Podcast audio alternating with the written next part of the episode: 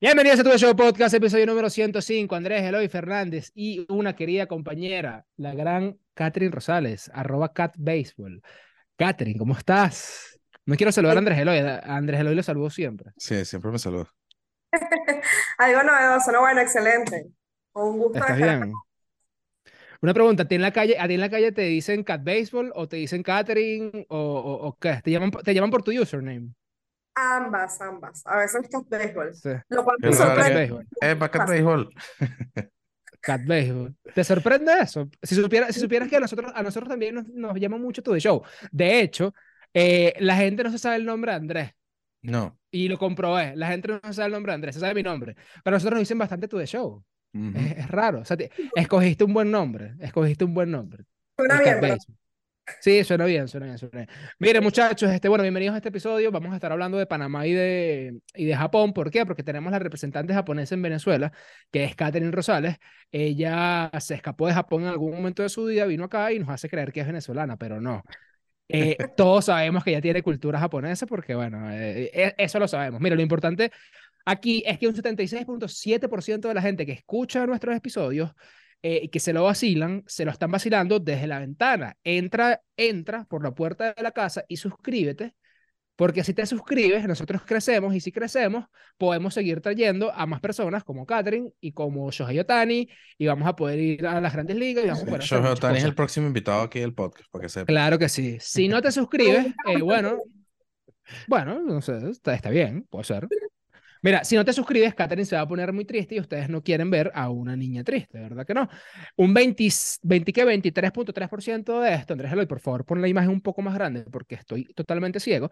Eh, un 23, gracias Andrés Eloy, 23.3% de la gente sí está suscrita a nuestro canal. Entonces, Sí. muchísimas gracias a esas personas que, como siempre le digo, sí consiguieron el botón de suscribirse y Sí. son muy Y inteligentes. síganos en nuestras Mira. redes sociales, eh, arroba Sí, tu en todos lados.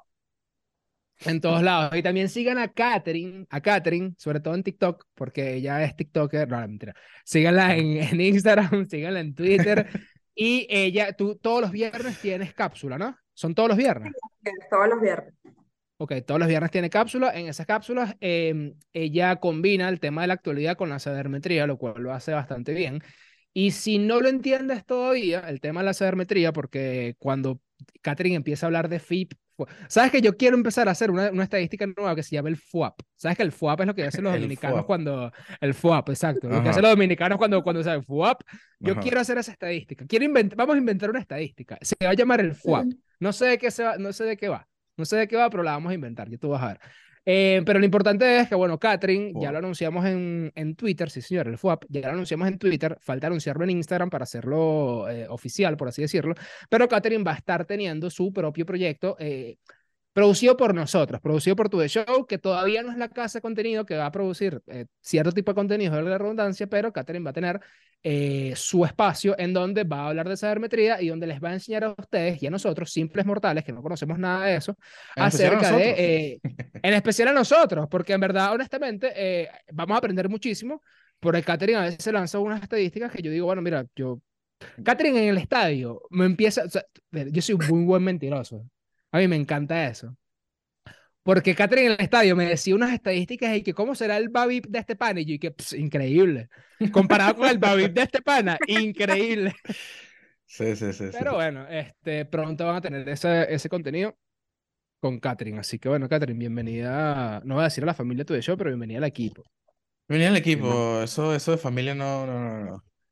Pero bueno, No mira, no Alexander y Catherine, hoy vamos a hablar, bueno, vamos a terminar de hablar del grupo A y vamos a comenzar el grupo B. El grupo A termina con Panamá, que bueno, no ha tenido su mejor participación en la historia de los clásicos, pero bueno, este comenzó igual que todos los equipos que hayamos mencionado, igual en el 2006, este tuvo grupo con eh, Puerto Rico, Países Bajos y Cuba, este no pudieron ganar ni un solo juego ese, ese mundial. Eh, ese equipo de Panamá 2006 tenía, eh, no sé si te suena Mania Costa, tenía María Costa, me suena uno. Mira, este, este es uno de los casos raros que, Carlos que Lee, siempre hablamos. ¿Tú te acuerdas de Bruce Chen? ¿Ustedes se acuerdan de Bruce Chen? me suena. Yo creo que Bruce Chen era un lanzador y si mal no estoy, era un lanzador zurdo. Pero el tema es que es el, el Chen del Bruce. O sea, el tipo yo creo que era como, era asiático. Bueno, muy posiblemente. Era asiático. Ahora, ¿tú sabes quién no veo acá? ¿A quién? A Mariano. Yo creo que no participó. Mira, no, no veo a no, Mariano. no le gustó, no le gustó mucho la idea. No a Mariano. Mira, en el 2009, con formato de doble eliminación, tampoco pudieron contra un grupo formado por República Dominicana, Puerto Rico y Países Bajos. Le tocó difícil. Eh, le tocó difícil, le tocó difícil, le tocó difícil. Eh, en ese roster tampoco, mira, tampoco estuvo, qué raro. No, no, que no, no quiso, no Mariano. quiso. Es igual que Manny Ramírez Mm. tampoco quiso. Mario Ramírez tampoco quiso. En el 2000, ¿qué? 2017, ¿será esto?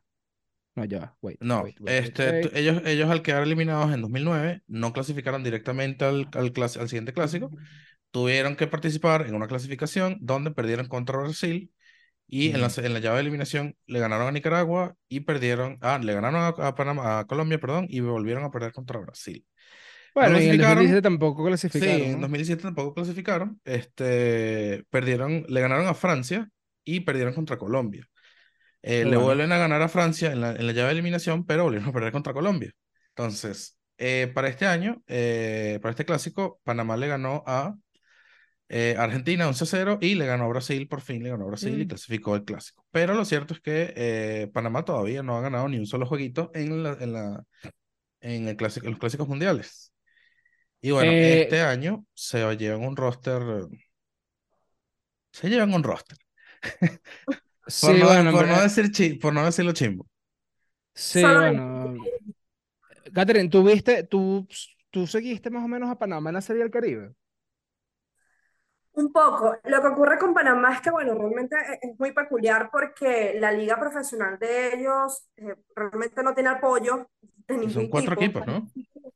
Lo- los federales de Chiriquí emitieron un comunicado donde lo hicieron saber. Mira, no, no Ujú. contamos con apoyo, como que hicimos demasiado realmente para lo que tenemos a la mano. Y bueno, no puede ellos, en su liga, de hecho no hay importados porque, hablando de recursos económicos, no cuentan con lo suficiente para que sea atractivo para los peloteros. Entonces, prácticamente son jugadores que están de allí. eh, la mayoría, evidentemente, quieren un contrato en el béisbol organizado y se van de allí. Es tan curioso que realmente hay una liga amateur que tiene más apoyo incluso del público que la misma liga profesional. Ah, bueno. Tú me, tú me, tú me mostraste un video, si mal no estoy, de la final de allá de Ah, Panamá. estaba vacío. Al final habían 10 personas y eso era mucho. Sí. Sabes que, sabes que yo, yo, yo conocí, yo conocí bastantes panameños cuando estuve en el sistema de ligas menores y conozco personas ahorita, de hecho tengo un pana que me escribió ayer, de hecho, eh, que le está jugando en Panamá y jugando en esa liga profesional, esos jugadores tienen otros trabajos.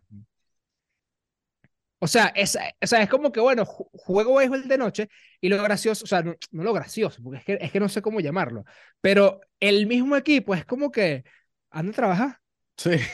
¿sabes? Sí, sí, Como claro. que ve, o sea, ve tranquilo, no, no, ca- capaz, a a ver, aquí los Leones del Caracas o los Tiburones de la Buena empiezan a entrenar a las 3 de la tarde. Capaz, ponte que empiecen a entrenar un poquitico más tarde, pues A las que, 5, brother, mira, ¿sabes? Para que tengas tu trabajo de 8 a 5 y te llegues es que tengo, es que tengo que hacerlo, es que tengo que Claro. hacerlo. Eh, eh, es increíble. Mira, participaron en la Serie del Caribe. Eh, Harold Arauz, Arauz, perdón, 12 innings, 2 victorias sin derrotas, 2.25 de efectividad. Severino González, 8.2 innings, 5 boletos, 5 ponches. Wilfredo Pereira en 4.2 eh, innings lanzados, 3 boletos, 5 ponches, un hit permitido. Erasmo Caballero también. Iván Herrera por ahí está. Rodrigo Orozco, honestamente, no conozco ninguno de estos nombres.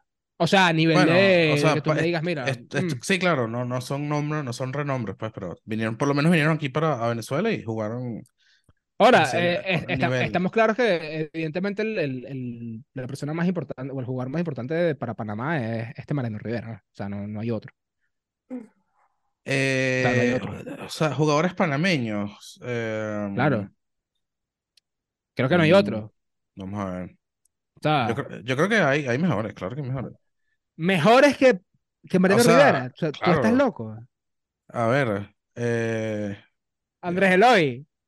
Andrés Eloy. me parece, ya va. Ya va, Bueno, no, olvídalo, no, no dije nada, no dije nada.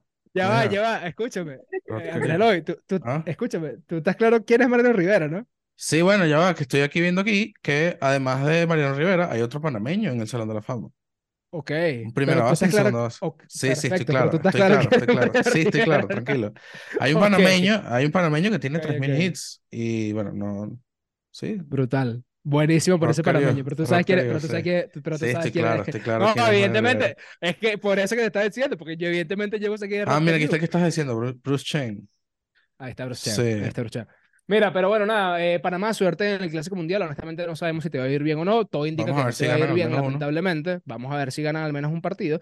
Eh, creo que en el Mundial de no este que pasó, este fue en Qatar, el anterior, creo que fue Costa Rica, si no lo estoy, que no ganaron ni un juego, pero cuando hicieron un gol, los bichos estaban que sí, oh, como si hubiesen ganado el Mundial. Claro. Entonces yo me imagino que Panamá cuando gane su primer juego va a hacer exactamente lo mismo. Mira, vamos a hablar del equipo de Catherine Rosales, Eh, el equipo japonés, el equipo de Japón. Catherine, una pregunta, ya, para aprovechar que estamos acá, porque nunca hemos hablado tanto de eso, y no sé por qué. ¿Desde cuándo tú ves béisbol? Oye, desde pequeñita, no sé, seis años por allí, algo así, porque me la pasaba en el estadio con mi mamá, con mi y mi hermano. Entonces, desde pequeñita. Ok, pero seguías, porque yo recuerdo, por ejemplo, yo empecé a seguir el, la, la LVP y me pasaba algo muy curioso que yo veía el televisor y yo pensaba que estaba viendo una película. O sea, estando, estando de chiquito, estando de chiquito. Pero cuando, o sea, tú conociste primero la LVP que la MLB. La LVP, sí. Por, el- por ir al estadio, pues realmente. Y las grandes ligas la comencé a seguir como 2012 para acá. Ok. Ah, 2012, pero, pero es bastante. Sí, porque recuerdo que estaba empezando en la universidad, entonces por eso, por ese tiempo, así como 2012. Ok, clásico del 2006. Estamos hablando de que yo tenía ah, como 11 años. Andrés Eloy, ¿tenías tú qué? 15, no sé, 15. 14 años. 15, 15. 15 años, yo tenía 11 años. Sí recuerdo el clásico del 2006 y recuerdo el, el impacto tan grande, y no sé si ustedes lo recuerdan así, que tuvo que Japón haya ganado ese primer clásico mundial. La verdad es que sí, porque, a ver, yo, a ver, eh, no, no me lo preguntaste bien, pero, y bueno, ya lo hemos hablado. Yo comencé a seguir el- el- las grandes ligas más o menos 2002, cuando me regalaron en PlayStation un juego de, de béisbol. Que yo dije, ah, ok, estos son los equipos, estos son los jugadores, me, me sabía los nombres de los jugadores porque los jugaba. Y yo decía, bueno, este, esta- Estados Unidos y, y Venezuela son los mejores porque yo ajá, conocía a Venezuela y conocía a Estados Unidos. Pero sí, verdaderamente, el único japonés que yo conocía era Hideo Nomo, porque me daba Ok. risa, y porque me daba risa el nombre, y Y Eiichiro, como porque, lanzaba, bueno, ¿no? también. Y Eiichiro, porque bueno, este, desde 2002 ese carajo ha sido mi, mi jugador favorito. De hecho, aquí atrás tengo un, cuadrito de Eiichiro, y aquí tengo un Eiichiro Ok. también. Mira, Brutal. Eh, a ver, ese primer clásico mundial de, que, de- que se hizo desde siempre, el Sí. primero primerito, participaron ocho equipos nada más.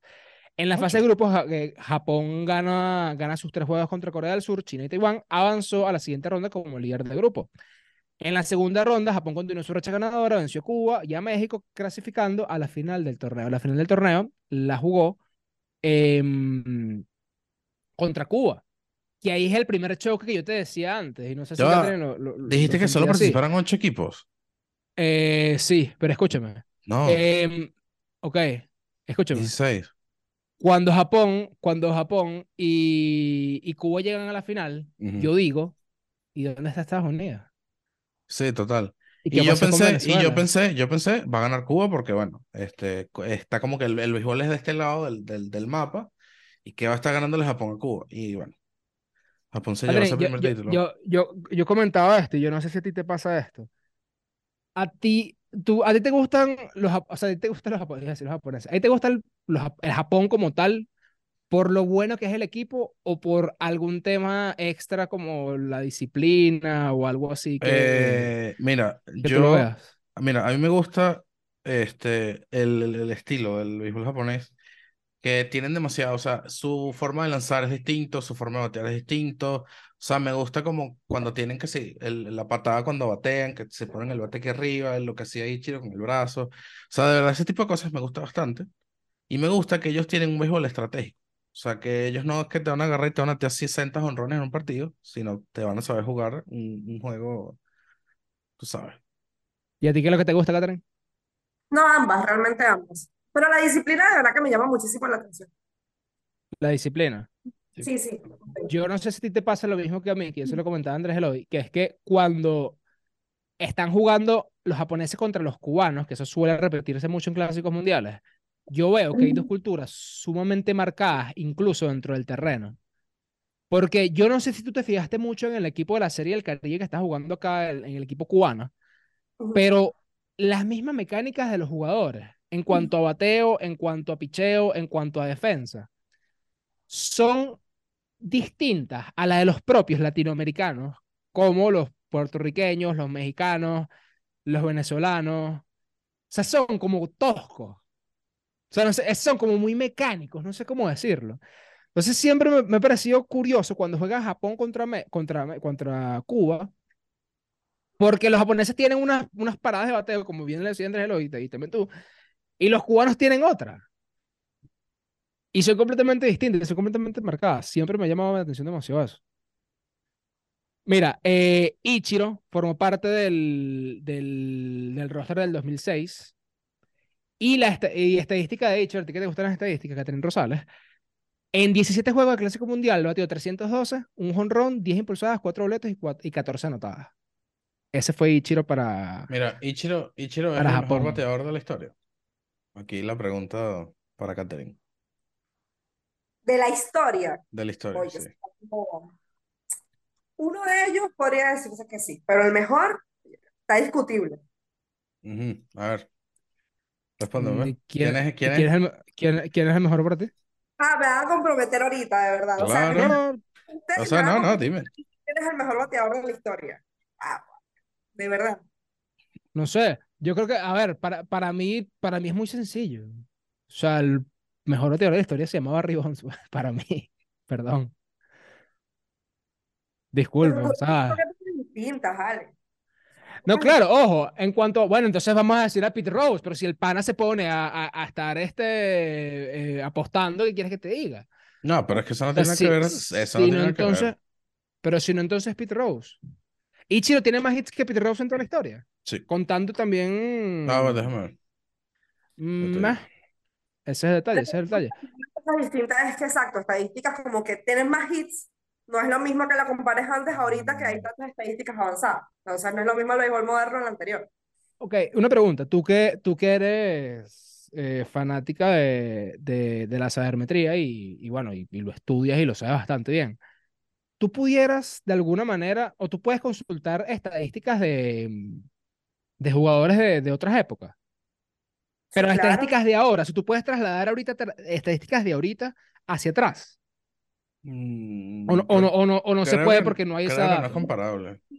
Sí, sí, de hecho hacen a veces las comparaciones porque hay estadísticas avanzadas que te permiten poder comparar incluso en épocas distintas. ¿En serio? Sí, sí. Dime, dime una, por ejemplo, una básica que, que pudiéramos comparar con, con el jugador. O sea, no ahorita, pues, pero que lo pudiéramos buscar para después. Bueno, el WAR es uno y es básico. ah, ok. Mm, sería interesante. Sería interesante, ¿sabes por qué? Porque yo quisiera hacer, y bueno, aquí me pongo a pensar cosas locas. ¿Cuánto, cuánto cobraría ahorita, cuánto ganaría ahorita Babe Ruth si jugara ahora mismo? No, porque no vería vida. O sea, sinceramente yo creo que Ruth no tendría vida con el béisbol actual.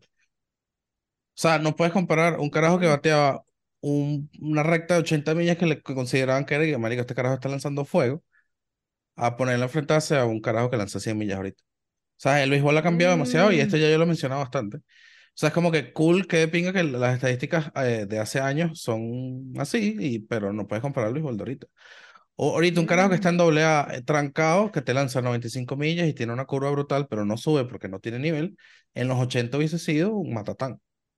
Mm, qué bueno. Es imposible ver esas estadísticas aquí en la LVP, ¿no? Eh, aquí, aquí, aquí la, la data aquí es horrible. Es Babi, lo cual me parece que está incompleto porque ni siquiera está el Spring Speed y tampoco está el porcentaje de líneas conectadas, entonces no hago nada con un Babi sobre 300. Pues, yo, yo, yo sé que eso lo has hecho 10 mil, o sea, me lo has dicho 10.500 millones de veces, pero, pero teme paciencia, Catherine Rosales, porque somos compañeros y tú me tienes que tener paciencia. Tú me puedes volver a explicar qué es el Babi. Es el demasiada risa. Juego. ¿Es el promedio? el promedio de bolas puestas en juego. Tiene que estar apoyado obviamente con el porcentaje de líneas conectadas, porque quizás tú puedes ver que un jugador tiene un byte sobre 300 y dices, ah, mira, él batea, porque es la misma medición como el averaje, sobre 300 es considerado bueno. Pero tú dices, ah, pero eh, promedio de bolas puestas en juego, tengo que irme al porcentaje de líneas conectadas para el promedio. Entre 17 a 23% es el promedio de un jugador de porcentaje de líneas. Si, por ejemplo, es un jugador que no es de conectar líneas, pero es de conectar muchos infield hit porque corre muy rápido, también puede tener ese BABI sobre 300. Entonces, de nada me sirve el BABI si no tengo el porcentaje ni tengo el spring speed. ¿Cuál es el BABI de Ali Castillo? Apostaría que sobre 300, pero más por infield hit. Ok, pero, pero te pregunto algo, te pregunto algo. Eh, o sea, te lo, te lo voy a decir así y es la única referencia que tengo. Moneyball. Yo no sé si usted, o sea, tuviste la película de Moneyball, me imagino. La, la película esta de, de, Brad Pitt. Hay momentos en donde, en donde dicen como que, mira, eh, este pana se envasa. Se, se, envasa bastante, él se envasa mucho y eso es lo que queremos. Y hay alguien que le dice como que, bueno, mira, eh, él se envasa bastante, pero es que se envasa porque recibe muchos boletos. Y él le responde como que, mira, la verdad es que a nosotros no nos importa eso. A nosotros lo que nos importa es que el pana tenga un buen promedio envasado, así sea no sé, eh, recibiendo cuatro malas o por, porque el tipo es el que más le dan bolazos, porque el tipo simplemente siempre está en base y ya.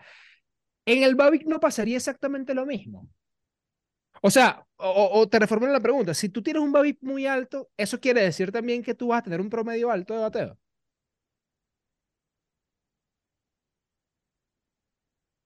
De bateo. No, porque no te estoy comentando. Podría ser por, por infield hit bueno, vamos, vamos a ponerlo más sencillo.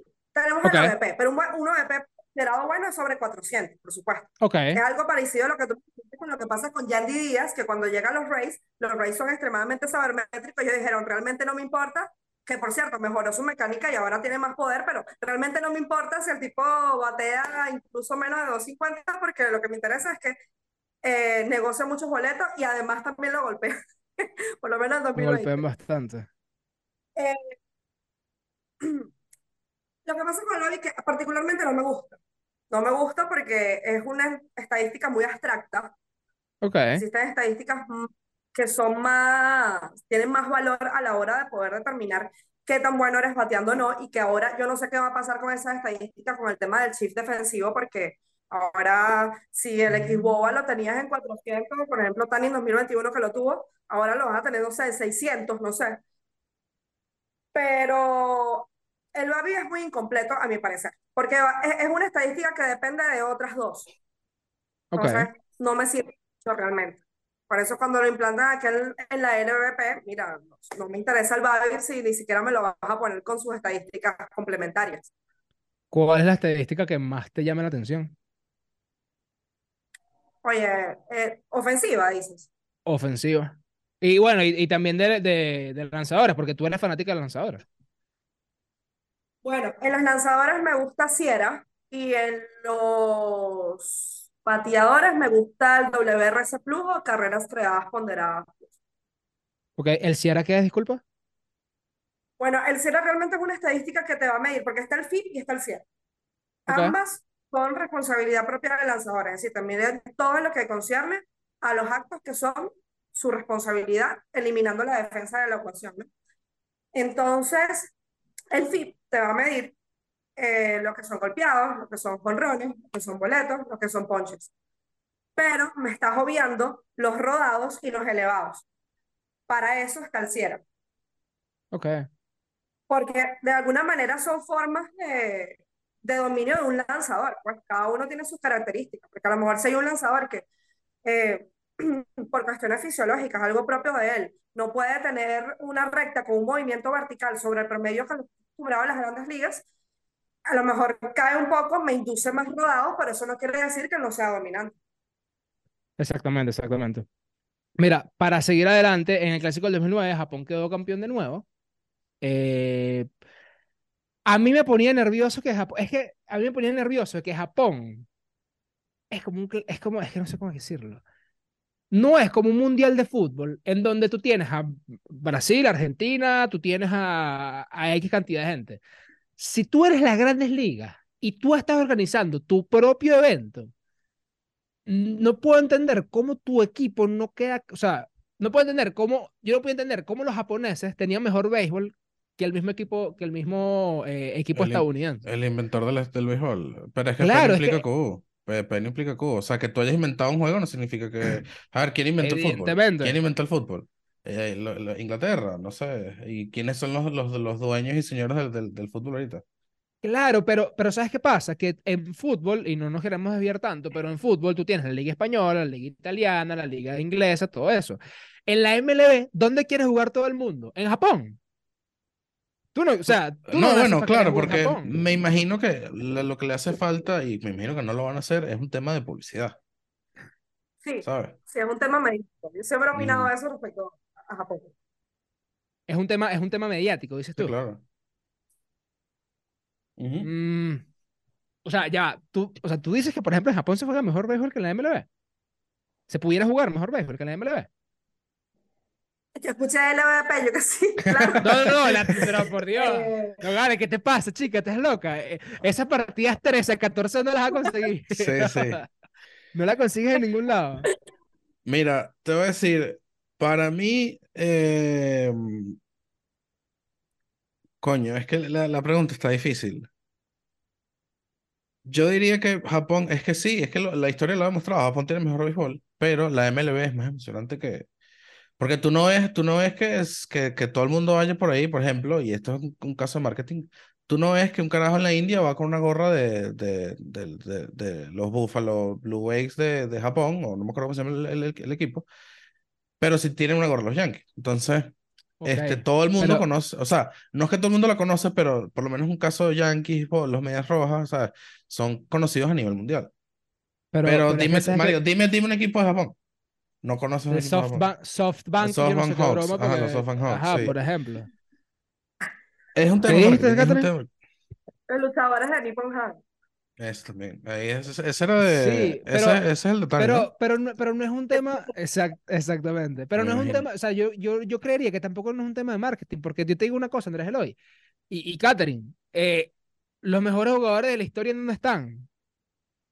O sea, tú tienes un tipo como, bueno, o o Saka Otani, Saka Otani, pero tienes a tipos como Jacob de Grom, tienes a Scherzer, tienes a Verlander, tienes una cantidad de gente que no están en Japón. O sea, tú me estás diciendo que en Japón hay un, un Scherzer, hay un Verlander, Puede haber, hay... puede haber, y que no quieren ir a grandes ligas y quieren ser el mejor de Japón. O que están sea, atados.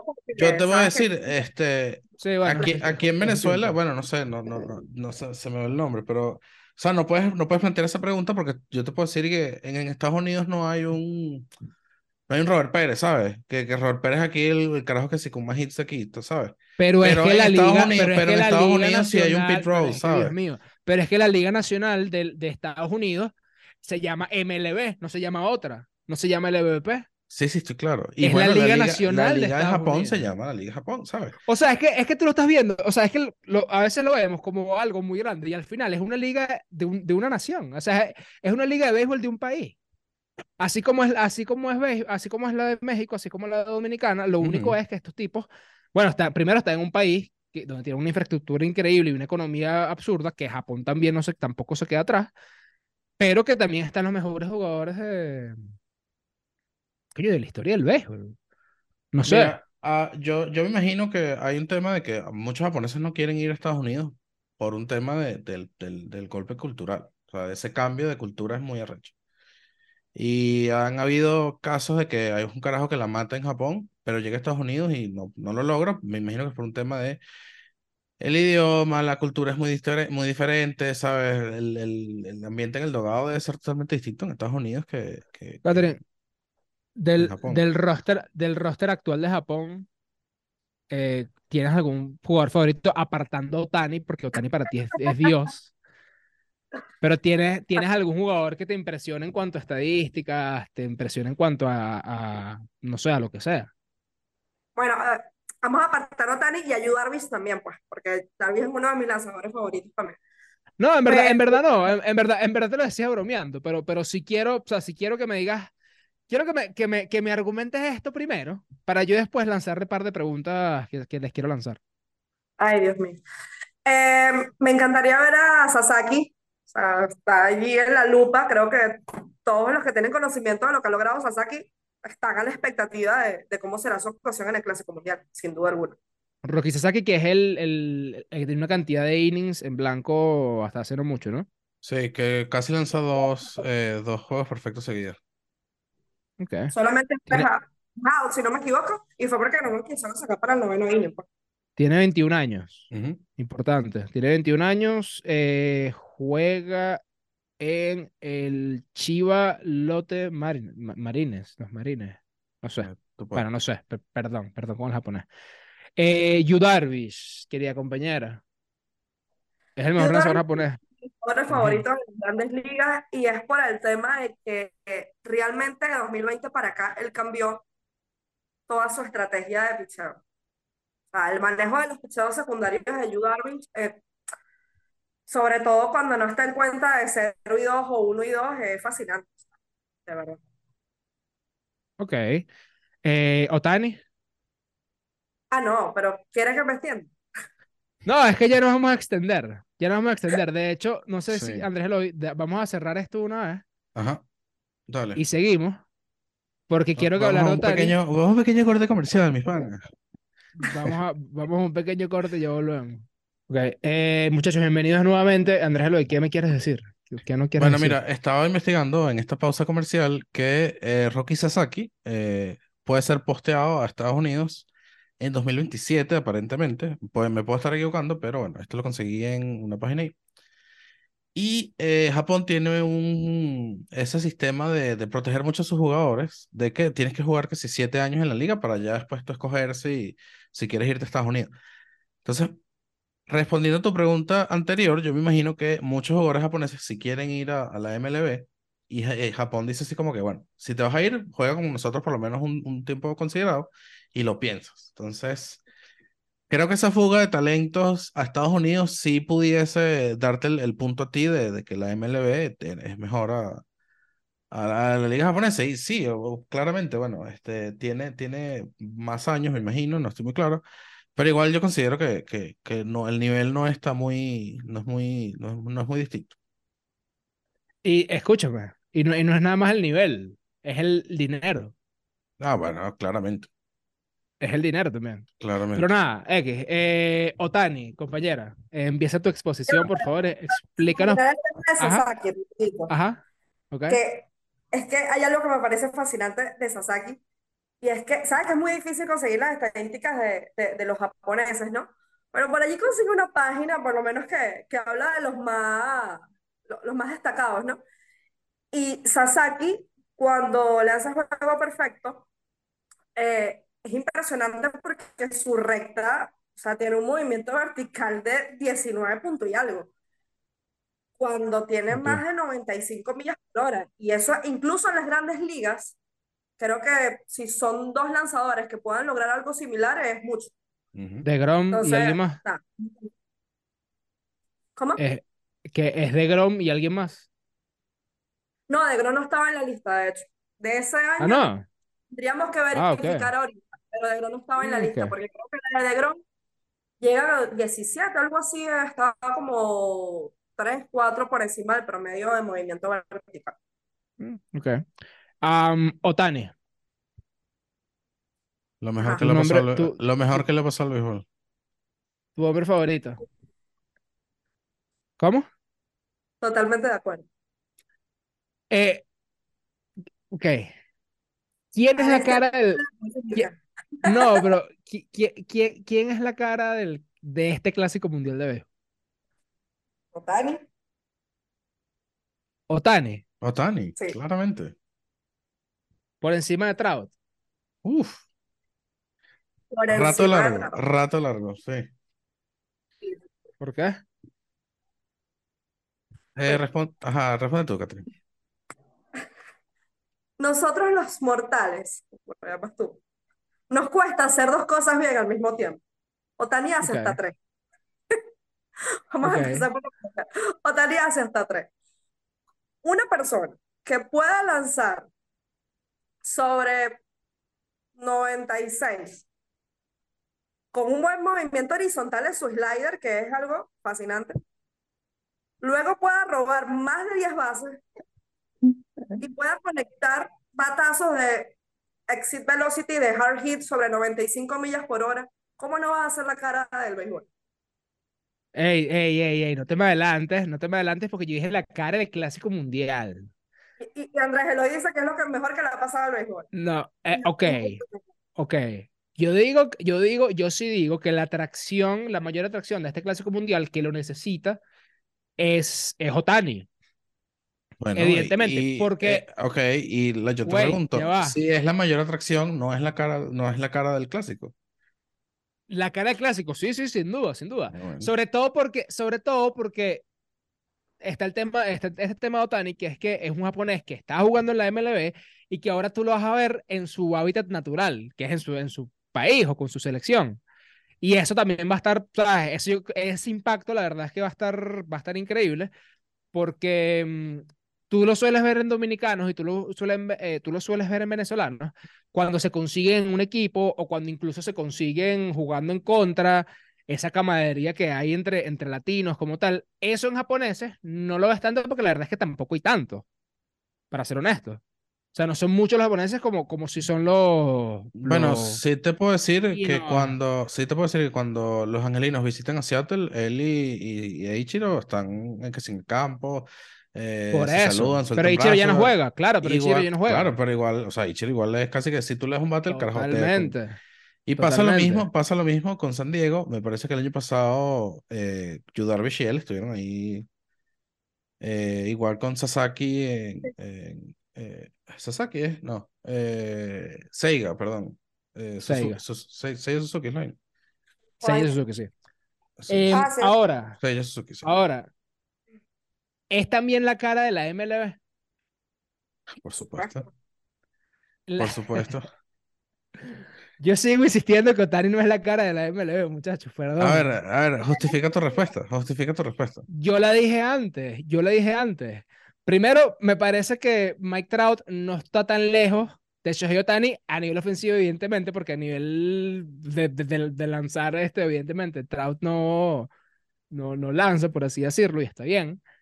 Pero yo sigo insistiendo que el, el, la cara del béisbol no es un extranjero. Casi nunca es un extranjero. Y, y hasta, y per- pero hasta por un tema de marketing, ellos nunca lo hacen así. Cuando Miguel Cabrera estaba en su apogeo, que Mike Trout eh, casi le tumba la triple corona. El marketing era para Mike Trout. O sea, el marketing de, de, de, de, la, de como que de lo más importante de la MLB. No sé, es que si ojo. vas a vamos a irnos por esa parte que, que comentas de marketing. Ajá. Si tú te ves ahorita la página de Instagram, de, a la cuenta de Instagram de la MLB y ves los videos promocionales, todos empiezan por Otani. Ya Todos empiezan por quinto. Mira, Mm, no lo- sé. tu argumento, eh, tu argumento está chimbo, eh, está chimbo en, en el sentido de, de, de comentario chimbo, pues. Y ese comentario se lo lanzó un periodista hace dos años, no me acuerdo, es un, periodista de ESPN, creo que es, eh, que se lanzó un comentario chimbo y qué bolas que la cara, cómo la cara del béisbol va a ser un carajo que no habla en inglés. Bueno, obviamente todo el mundo lo, lo atacó de, de que si racista, de xenófobo y tal y toda la cuestión. Pero es que ya el béisbol, ya el béisbol cambió, Alexander, ya el béisbol, mira, el, el béisbol, si tú quieres que el béisbol sea global, tienes que, primero, no, no, no te voy a decir que obligas a la gente, porque la- la- la- esas cosas se ganan a pulso, y Otani claramente se lo ha ganado. Eh, tienes que darle el spotlight a jugadores mejor, o sea, que sean los mejores. En este caso, Trout, ajá, Trout es Mike Trout y toda la cuestión, pero Otani no, no, Trout no tiene vida contra Otani en el sentido de que Otani hace dos cosas y las hace bien. Porque Otani no fuese Otani si el carajo te batea los 30 honrones, pero te, te lanza con una efectividad de 5 y pierdes 16 juegos en una temporada. ¿sabes? ¿Ustedes creen que, ustedes creen que Otani teniendo una temporada regular, regular de cualquier, o sea, un pelotero normal, tanto eh, pichando y bateando, tiene que ganar MVP todos los años? No. Pero que llamas regular.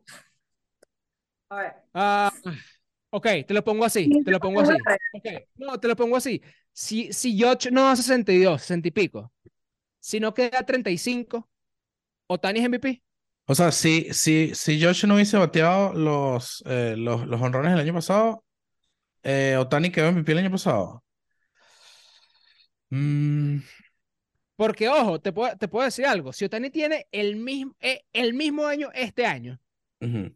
Y Aaron Judge no tiene, no tiene una temporada de fenómeno absurdo, porque eso es una temporada de fenómeno absurdo que capaz la vuelve a tener o capaz no. Otani debería ser MVP nada más por el simple hecho de que batea bien y que picha bien. No, mira, Pero te voy a decir. que, Ajá, dale. Ajá, Katherine. que- que realmente, siendo objetiva, no creo que lo hubiese, o sea, en ese caso que tú dices que no haya conectado a lo, esa cantidad del récord de la Liga Americana de George, no creo que haya sido Tani porque, por un tema de polémica realmente, porque la gente empieza a decir, bueno, no es posible, entonces Otani todos los años va a ganar el MVP. No, no todos los cierto. años. A ver, no todos los años. Otani, si no es por George, Otani ganaba el, el año, el año pasado el MVP, pero es más que todo por un tema de, de cómo lanzó. O sea, Otani ganó 15 juegos. Este, es es que sí, su mejor temporada como lanzador estuvo cuarto en la votación de Young. Y bueno, segundo en, la- en MVP, porque claramente, además de ser uno de los mejores lanzadores del año, estuvo ahí como bateador. Pero a ver, si Otani tiene una temporada como la que tuvo, no te voy a decir 2020, porque Otani en 2020 estuvo patético, pero si tuvo una temporada en 2000 2019, no va a ganar el MVP jamás y nunca, Ok, ¿sabes? ok. Entonces, Mira, que el carajo haga las dos cosas, no a juro, le da el MVP todas las, todas las temporadas. Ojo, yo sí, yo sí quiero decir una cosa, y, y, y capaz no tiene mucho sentido lo que voy a decir, pero lo voy a decir igual. Capaz Otani no es el MVP, pero yo sí creo que sí es el jugador más valioso de la MLB. What? Sí, sí lo entiendes. No, Capaz no se gane el MVP, capaz Ajá. no se gane el MVP, pero Pero el- sí creo- sí creo- pero escúchame, pero sí creo que puede ser el más valioso.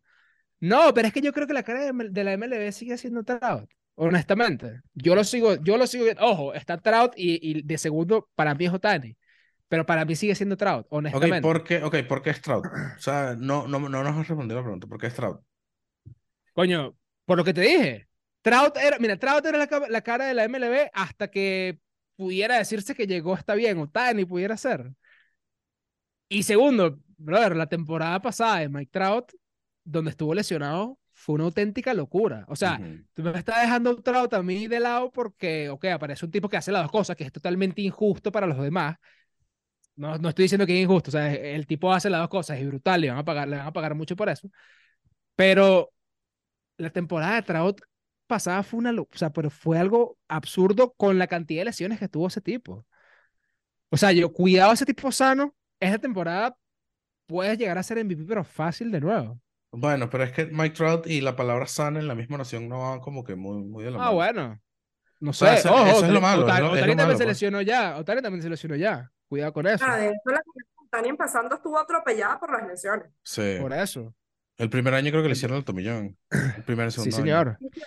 tomillón, y, y realmente Mira. las expectativas fueron superadas porque Sí, no, total, total, totalmente. Y eso es una de las cosas que me preocupaba a mí bastante con Otani, de que después de esa lesión no, no hubiese quedado bien, por todo el tema de que, coño, sabes, en verdad sí le hacía falta al béisbol una, una- una cosa como Otani.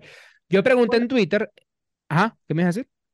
no, eh, que de hecho cuando él firma allá en Japón, lo hace con la condición de que él pueda fungir con ambos, en ambos roles, ¿no? Ujú, Y claro, es muy distinto el béisbol de Japón, incluso por lo menos en la parte de los, de los lanzadores, porque ya las rotaciones son más, más amplias, porque son seis, seis lanzadores.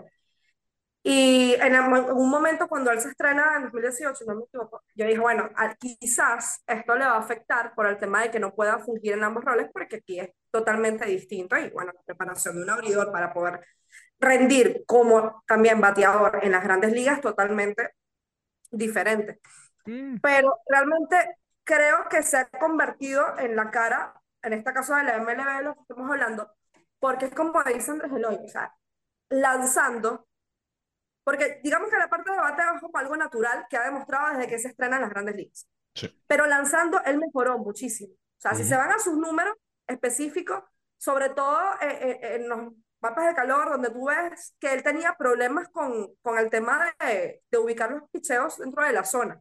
Eso es un problema con el que llegó por lo menos hasta 2020. 2020, digamos que hasta la mitad, un poquito más de la mitad de 2020 tenía ese problema. Y es increíble cómo ha mejorado. pues, o sea, mm. Ay, Mira, Alex, yo pregunté, yo pregunté, no, está bien, no te- no- pero no te molestes conmigo, no pasa nada, son opiniones distintas. Vamos a ver cómo le va a Trout esta temporada. Yo soy muy de Trout, muchachos, a mí me encanta Mike Trout. No, pero es que también, yo respeto a Trout, o sea, me parece que es un monstruo. Y, y el war de Trout es impresionante también. Lo que pasa es que, claro, tienes a Trout con ese war y después tienes a Otani, que es un monstruo en un war, tanto como pitcher como bateador. Sí, no, no, no tiene sentido. Mira, yo le pregunté a la gente y evidentemente muchísima gente dijo Otani. Eh, una persona que se llama El Audaz dijo, para mí es José Altuve. Eh, creo que José Altuve no es la cara del béisbol. No. sea, creo, creo que no lo es. Cero. Eh, pero me, me parece que, o sea, yo no estoy tan pelado, muchachos. Yo no estoy tan pelado, porque fíjate que la gente me dice eh, eh, Otani y Trout. Eh, Otani es el mejor del juego, Otani y Trout los, los dos mejores del circuito. Hay uno que dijo Miguel Cabrera. Eh, Miguel Cabrera ya no es, o sea, no, el Perol no. está allá, el Perol está por allá. No, no lo Sí, es, sí. no, no creo. Otani 100%. em, tengo tres, Otani, Trout y Acuña Jr. mm, Otani, Acuña no está, Acuña Acuña no está en ese nivel todavía. Acuña no está en ese. Ok, ok. Bu- buen clip. Mira, eh, Mike Trout y Otani. Otani y Acuña. por decir en tal caso, por números, Mookie Betts. O sea, si me van a poner Es a que- quitar a alguien, Es pues, que, Acuña. sí, señor. Es que Mookie, es que Mookie, a Mookie lo dejan afuera. A Mookie lo dejan afuera, sí, señor. Yo ayer estaba viendo un video de, del, del, de las mejores posición por posición del Clásico Mundial. Y mira, la temporada pasada de Mookie Betts fue una temporada MVP. Honestamente, lo, lo que pasa es que Goldschmidt, bueno, pues fue otra cosa, pero cuidado con, cuidado con este pana. Mira, para terminar, para terminar, yo sí tengo una pregunta y esta ustedes no la saben, pero yo sí le quiero hacer la pregunta. Solamente de jugadores latinos, solamente de jugadores latinos, ¿cuál es la cara del béisbol? Solamente de jugadores latinos, ¿cuál es la cara del béisbol? Mira, te voy a decir, te, ok, te voy a decir que hasta la polémica del tema de los supuestos esteroides era, era Tatis. Tatis Jr. Sí. Ok. Vamos a ver qué va a pasar este año. Yo sinceramente creo que eso no lo va a afectar en, en lo más mínimo. Capaz la gente va a comenzar a joderlo al principio de temporada, pero ya después va, va a, callar bocas, por así decirlo. Pero eh, me imagino que estás esperando que yo te diga Acuña. Pero Acuña No, no, no está- sé, no sé, no sé. No, no no, sé, no sé. Acuña no está todavía ahí. Acuña todavía no está en ese, ese nivel de la cara del, del béisbol latinoamericano. Ok, Pero está encaminado. Catherine. Claramente está encaminado. ok. Está bien. Catherine, sacando a todo el mundo y dejando nada Pero más ya, pero ya. Pero, ¿Cuál es la cara del.? O sea, sí, o sea, coño, o sea, la cara del béisbol. El no- no, representante no, o sea, latinoamericano. no, claro, el, representante, latinoamericano del la MLB, el, que tiene la bandera. ¿Por qué? Porque, a ver, si es una cuestión de marketing, la cara de la MLB es eh, el de los Marlins, que es Jazz, por Eh, ejemplo, sí. que, que salió en la, en la portada de, de MLB Show. Y él no es la cara de la MLB, Claro. ¿entiendes? Claramente. Que una vez nosotros debatimos eso, si la cara de la MLB también es la cara de MLB Show, y ya sabemos que no. De hecho, tiene un sentido de que ya haya sido porque sacaron después un modo de juego que se llama The Negro Leaks. Entonces, por ahí, por ahí tiene, por ahí tiene algo que ver en eso también. Por ahí tiene algo que ver en eso también. Pero, Catherine, ¿quién es la representación latina en la MLB? ¿Cuál es el jugador latino que representa, que da la cara de la MLB? Qué difícil, ¿verdad? Para mí son tres, honestamente. Ojo, para, para, para mí está No, entre pero escoge uno. Escoge uno. No, no, claro, para mí está entre cuatro. Ay, Yo puedo escoger uno. Tengo miles en la, en la cabeza. Tengo Claro, miles pero en la mente. ojo, mira, yo te voy a decir, mientras piensas, yo te voy a decir para mí entre los, entre los cuatro que están. Yo tengo uno solo Vladimir. por ahora. Ok, no, dilo, dilo, dilo, dilo. O sea, tengo varios, pero bueno, si me pones a elegir uno, diría que es Juan Soto. Ok. Bueno, mira, te- me acabo de dar cuenta, Alexander, que técnicamente no te respondí. Porque, o sea, te respondí fue, o sea, te respondí tipo pasado y futuro, pero no te respondí el presente. Porque te dije, hasta, hasta la polémica era Tatis, y en un futuro puede ser Acuña. Pero yo creo que actualmente, yo digo Vladi. Actualmente Guerrero. sí, Vladimir Guerrero Jr., sí. Vamos a ver cómo le va en, Ok. en- a Tatis y a un Juan Soto también. Ok. O el mismo Acuña. Eh, Catherine dice Juan Soto entonces. Catherine dice Juan Soto. No, no, pero está bien. Pero es que yo creo que está entre cuatro. Está entre Vladimir Guerrero Jr., está entre. Acuña, está entre Soto y está entre Tat- Tat- Tatis Jr. Ok. Eh, yo te voy a decir algo y me adelanto un poquito de la temporada. Eh, para mí sí es Acuña, honestamente. Ok. Para mí sí es Bueno, Acuña. he leído bastante que lo proyectan a hacer el MVP esta temporada. Para mí sí es Acuña. Bueno, Para mí es. Acuña. Pero mira, entonces vamos a, vamos a variarte la pregunta. El béisbol, para el béisbol americano, la cara es Mike Trout. Aquí sí te la compro. La cara del béisbol americano es Mike Trout. Ah, ok. La cara del Bueno, béisbol asiático sí, sí, sí, es claro, sí. Otani, Bueno, sí, obvio. O claramente. sea, Y la cara del béisbol latinoamericano es para mí es Acuña. Para mí es Acuña. Acuña. Catherine Para mí es Soto. Acuña. Para mí es Acuña. Catherine Soto. Y tú dices Vlad. Guerrero. Sí. No sé. A Tatis Jr. lo dejamos fuera hasta que regrese. Hasta que regrese, pero está suspendido. Bueno, para mí es Acuña y ojalá Acuña de para gane ese MVP porque el abusador, bueno, el abusador. Mire, muchachos, terminamos el episodio. Catherine, si quieres decir, agregar algo más, no sé, si quieres este, decirnos algo más. Ah, bueno, eh, vamos Am. a hacer aquí, esto no lo hemos hecho, Alexander, pero aprovechando que está Catherine aquí, ¿cuál es la, cuál es su final de este clásico? Japón Dominicana. Mm, Y se puede dar, o sea, yo, yo, yo digo lo mismo, pero no sé si por, por el tema de los grupos y eso, no sé si se puede dar. Pero Mm. si me pones a escoger los dos equipos más fuertes, yo digo Japón y República Dominicana también. No sé, yo cuando yo quiero invitar a Catherine, yo quiero invitar a Catherine en dos, en dos ocasiones más, cuando vayamos a hablar de Dominicana y cuando vayamos a hablar de, de Venezuela. Porque en Dominicana, yo sé que ella, la segunda base, tiene como Ujú. que un... Ah, Tiene un debate ahí en la segunda base, que estos días estaba hablando con ella, o estábamos hablando con ella, y mm, va a estar, o sea, va a estar, va a estar, va a estar bueno eso, va a estar bueno creo que sí se puede dar el, el, el Japón Dominicana, sí. está Creo bueno, que sí. está bueno. Claro, Bueno, nada, muchachos. Mm, Bueno. Bueno, muchachos, este Catherine, muchísimas gracias por venir, de verdad. Eh, te queremos. eh, vamos a estar trabajando juntos. Me parece cool eso.